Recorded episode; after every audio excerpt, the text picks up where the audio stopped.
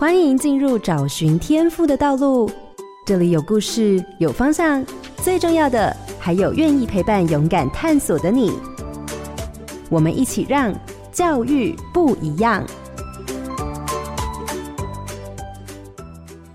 我是蓝伟莹。你听过 FRC 机器人大赛吗？机器人教育是这几年教育现场非常热门的课程，从国小一直到高中、大学都有学校在积极推广。二零二二年，在红海教育基金会还有新北市政府的努力下，这项比赛的区域赛终于在台湾举办。荧光焦点，FRC 机器人竞赛。对玩机器人的高中生来说，FRC 是朝圣的殿堂。参与的学生除了要会写程式、懂得机械原理、AI 图像辨识以外，也要乐于与自己的队伍还有其他的队伍分享与合作。因为每场比赛均由美国总部设计的系统，随机选出六支队伍，并分配为红蓝两个联盟进行对战。每支队伍都会遇到不同的队友。这一场的对手可能就是下一场对战的盟友。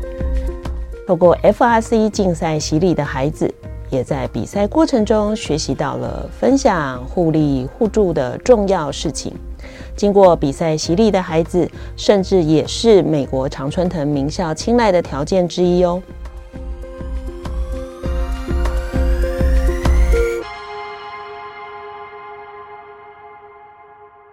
各位好，家庭联播网的听众朋友，大家好，欢迎收听《教育不一样》节目，我是蓝伟莹。今天要进行的是高中不一样的单元，要跟大家聊聊机器人学习在高中的实践。节目上邀请到的是国立南科国际实验高中的蔡文宏老师，文宏早安。哎，伟莹早，还有各位听众朋友，大家早。在台湾，机器人的课程从国小到高中，甚至大学都存在。那这样的课程更是科技领域高中选修课的一门课程。那这些的年，有越来越多人投入了 FRC 的竞赛，这是全世界难度最高的机器人的赛事。每年的二月底，在世界各地会有为期七周的区域赛。那有超过四千八百五十队来自于全球的队伍。大约有十万名的高中生可以参赛，那这个赛事也获得全球一百多所大学的认可。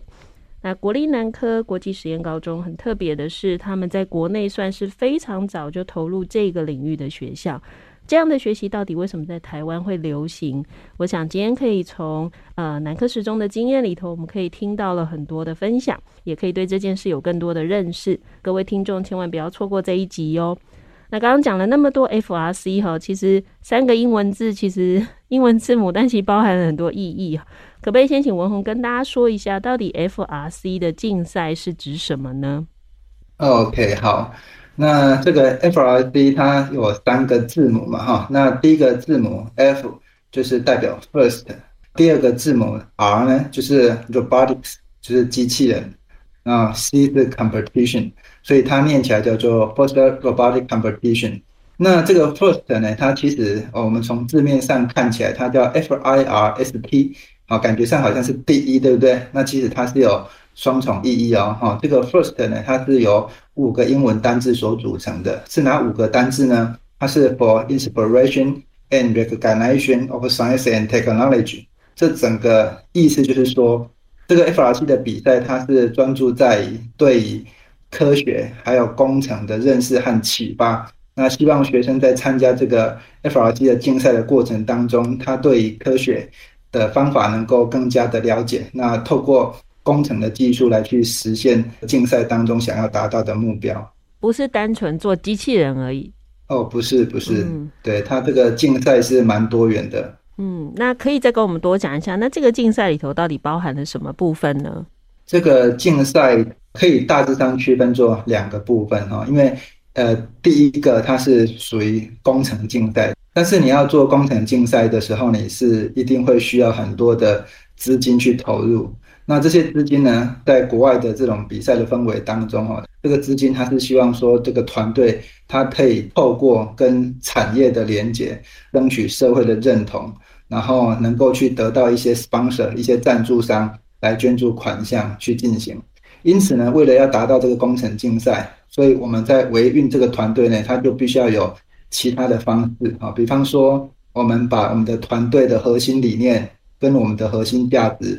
完整的体现给企业知道，让我们社会大众认识。那在这个过程当中，我们可以去促进彼此的连结。那在这个连结的过程当中，我们去获得赞助。那有这个赞助款，我们这个工程竞赛它才有办法去进行。所以基本上这个比赛它本身是基于合作上的一种竞赛。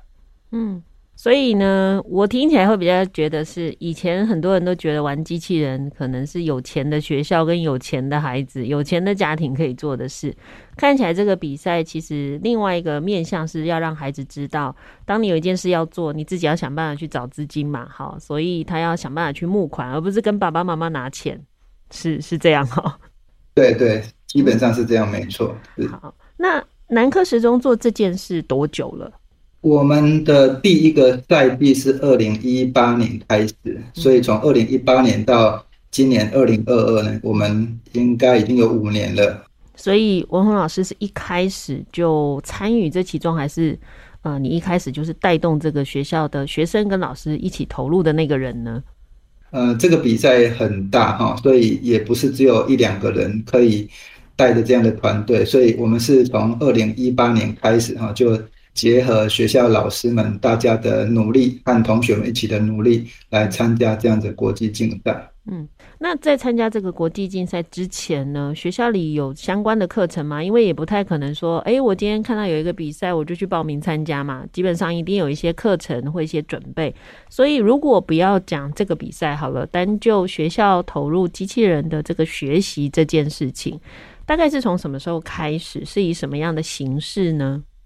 呃，就南科时钟来讲，我们算是非常新的学校。我们是在九十五学年度创立的，然后高中部是九十七年才开始招生第一届。在这个创校的过程当中，我们有一个非常具有特色的校本课程，哈，就是 PBL（Project Based Learning） 的这种课程。那其实机器人这些课程啊，在我们九十七年开始创校的这个。过程当中，在 PBL 的课程当中，我们大概就已经有持续在进行。对、嗯，所以学校是原来的课程里就有，只是后来多了这个舞台就是了。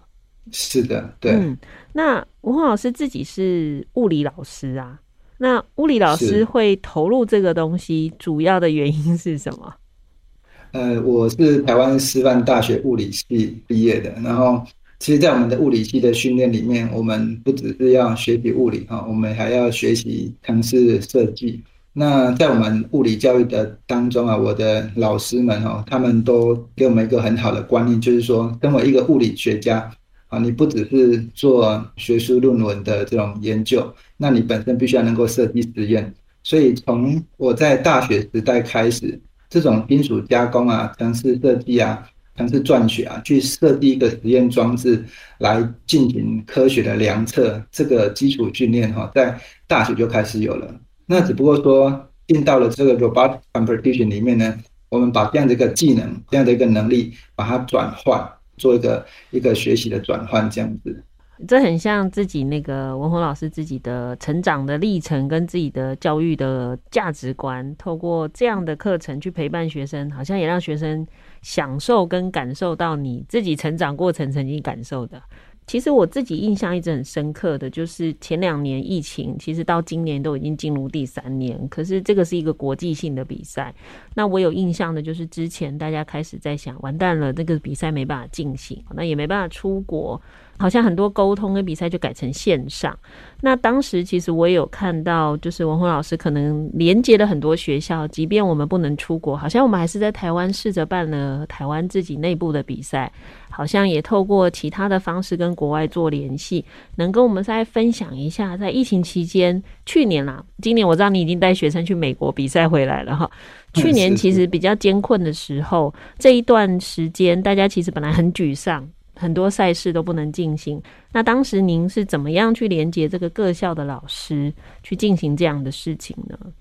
我们台湾其实，在二零二零年的时候啊，就是科技部的中科管理局，他们其实那时候尽了蛮大的力气哈，在台湾本来要举办第一次的区赛啊，就是世界的区赛。但是那一年直到比赛前，因为疫情的关系，就突然宣布停赛嘛，所以对同学来讲，那都是非常沮丧的哈。但是其实我们这些台湾的 FRC 的团队，其实大家都还算蛮正向积极的啦。然后就南科时钟来讲，那时候我就引导学生说：“哎，我们自己有设计机器人的这个能力跟能量啊，在这种疫情爆发的时候，我们是不是可以用我们的这些专业来帮助我们同学，帮助其他人来度过这样子一个艰困的时代？”那那时候我们其实就同学们就观察到说，当时学生们要进到学校里面来嘛，都有老师来帮同学量体温，还有喷洒酒精这样子。那其实这个动作其实是蛮风险的啊，因为假设真的有病毒要进来，你是会跟他非常靠近。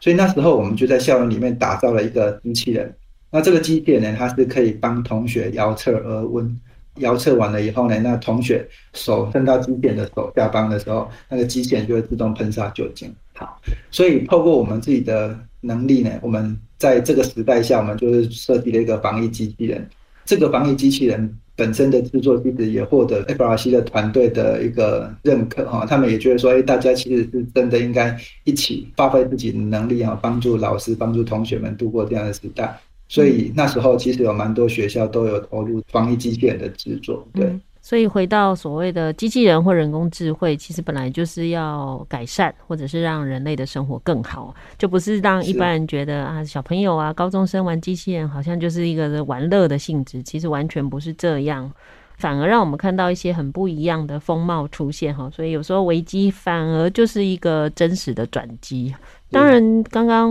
文华老师有提到说，诶，其实，在台湾不止南科时中做这件事情，其实还有非常多可能其他的县市的学校也在做这样的事情。就你自己知道的哈，台湾到底大约有多少的高中也投入了这样的部分呢？嗯，就我所知的话，在科技部这样的一个支持之下。我们目前台湾的 FRC 的团队大概有三十八队左右，三十八队算不少诶，因为快要十分之一。那其实我看过一些学校，可能起步可能没有南科时钟这么早的，看到蛮多的学校会去拜访或者是邀请你们这边来做分享。但我这样讲就有点小心眼哦，因为它是比赛啊，那我们就应该要把我们的秘密藏好啊。那文宏老师为什么要去协助这么多学校？因为我真的在蛮多老师的脸书上看到，哎，我们去问南科时钟啊，我们跟南科时钟交流，你这样会害你们学生输哎，那怎么办呢？你为什么愿意这样去分享跟带动大家呢？这个其实哈也是我自己很喜欢这个比赛的一个地方，因为 First 的这个活动的它的核心价值是在合作上面的竞争，因为它这个赛制哈，我们在比赛的时候。它是联盟对联盟竞赛，那联盟对联盟竞赛呢？每个联盟会有三台机器人嘛？那这三台机器人在这一场也许是敌对的，但是在下一场，他们就有可能是盟友。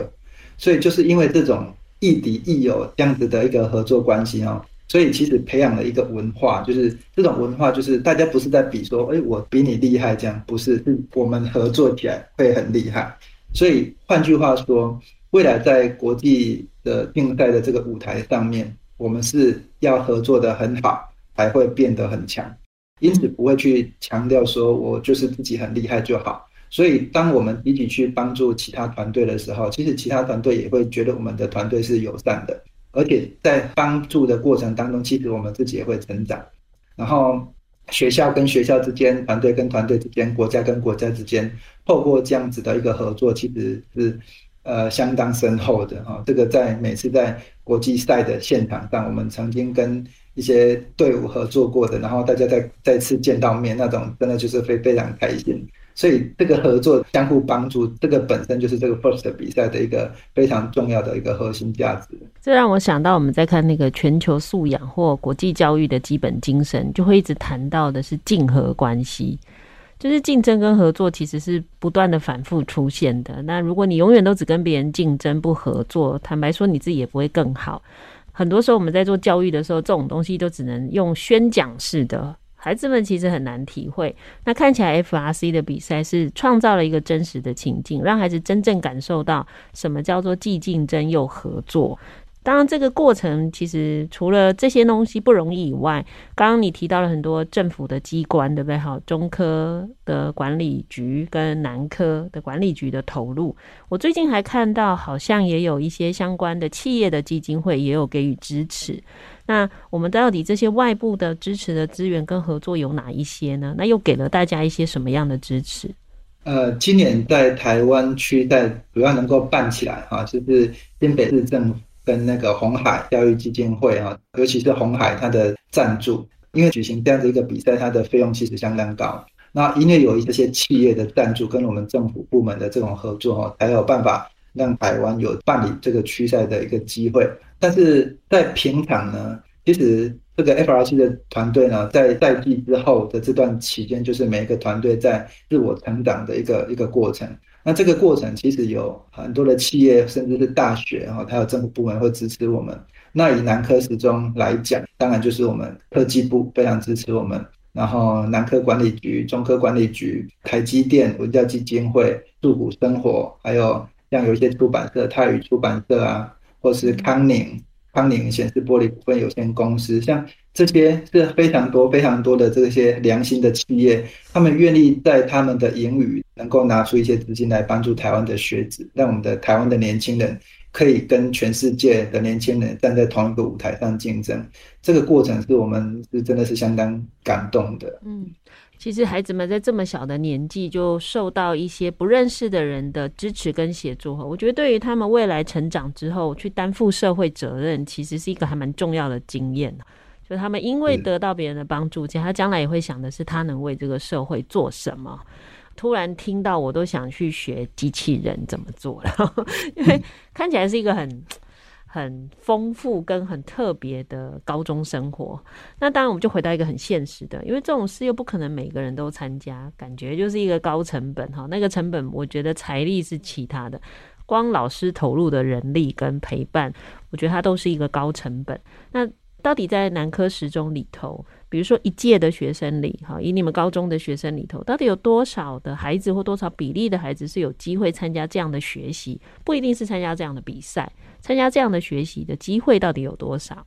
嗯，我当时在带这个团队的时候，我跟我们呃学校另外一个非常重要的推手啊，就是我们那个刘云山啊，他当年是担任教务主任啊，他在做这个田曲运作计计划，把这个。First 的这个系统引到学校里面来。那当时在跟刘主任在讨论这件事情的时候，我们都晓得要参加这个比赛所投入的资金跟成本一定相当的大。那所以如果孩子们呢，他必须要负担这些成本的时候，那我们很有可能就会隐形的去筛选掉一些。家庭环境啊，或是家庭的经济背景比较弱势的这个族群，所以我们不希望这样子的事情发生，所以我们团队才会非常积极的跟企业合作，透过企业的赞助呢，拥有足够的这个资源，让孩子他来参加这个比赛，他几乎是不用花钱，他就可以 join 这个团队，只要他有心、有兴趣，进到我们这个团队里面来。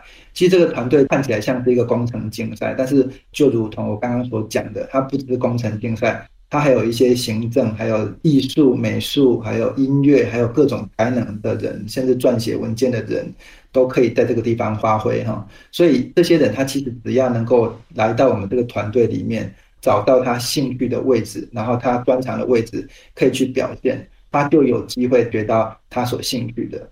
那到底学校一年有多少人参加这个活动？哦，就以南科时钟来讲，我我们每一届只有招收四班，一个班是三十个学生嘛，那所以一届是招收一百二十个学生，人数相当的少。那我们每一年进来的新生一百二十个里面呢，大约会有三十个到四十个左右的人会主动的来参与我们这种团队，所以它的几率其实是相当高。然后我们也不会去拒绝，因为我觉得这是一个学习机会嘛。重点是让同学在这个团队里面去进行这个兴趣的探索。